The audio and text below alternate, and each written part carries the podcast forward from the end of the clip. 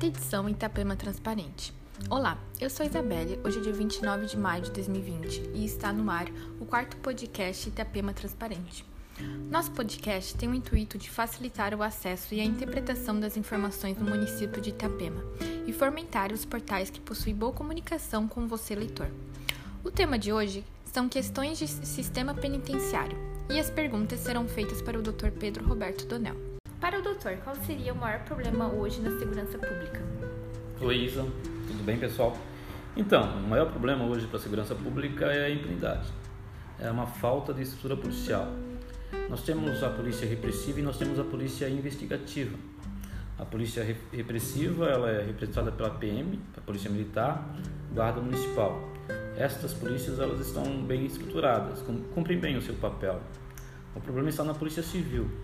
Polícia Civil é responsável pela investigação, é a Polícia Judiciária. É, eles não têm pessoal suficiente, nem estrutura suficiente para apurar os, os crimes. Então, esse é, é, é seria um problema, um, um problema é, na segurança pública atualmente. Na sua opinião, por que temos uma população carcerária tão grande e se você vê isso como um problema? É, eu vejo sim, eu vejo. Nós temos um problema nisso. E, e eu acho que o problema é pena de reclusão para crimes pequenos. Né? É, nós temos cadeia para qualquer tipo de crime e isso é bastante ruim. A prisão deveria servir para tirar do convívio social somente as pessoas que realmente oferecem risco. É mito acreditar que a prisão serve para punir e ao mesmo tempo ressocializar o apenado. É, prisão é fábrica de crime apenas. Deve ser reservada para os casos graves, mas não é o que acontece no Brasil. A, a população carcerária continua sendo construída por pobre, preto e puto. O tráfico, por exemplo, é quem mais contribui para a população carcerária. É, mas quem está preso não é o grande traficante, né? é a mula. E mula normalmente é construída por PPP, o pobre, o preto e a puta. O que o doutor pensa da política criminal do Estado? É, é bem deficiente a política criminal do nosso Estado. Precisaria investir mais na educação do povo né, e na investigação.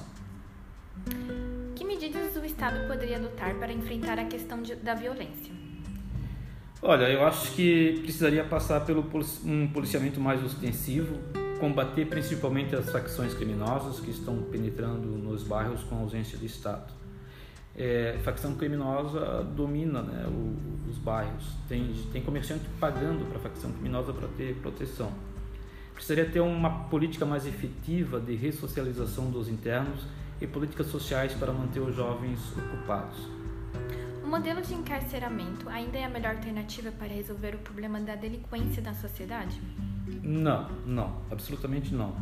Há muito deixou de ser. Como já dito, a prisão não resolve o problema da delinquência, ao contrário, agrava, pois a prisão é uma verdadeira escola do crime.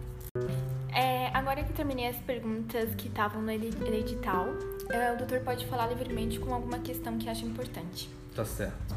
É, eu acredito que o problema da delinquência, da violência, do encarceramento excessivo passa por uma mudança de paradigma da sociedade. O Estado precisa se preocupar com a educação, e, é somente com um estudo de qualidade para todos, ricos e pobres, é que se pode fugir do excesso de criminalidade. Isto, no, entanto, é, só é possível atingir no tempo de uma geração, ou seja, 20 anos. O problema é que nossos políticos não pensam no longo, no longo prazo, né? eles pensam apenas no próximo mandato, pensam apenas em quatro anos. Em quatro anos não é possível fazer nada. Então, um povo educado certamente vai diminuir a quantidade de gente na prisão, porque um povo educado tem trabalho. Era isso. Thank you.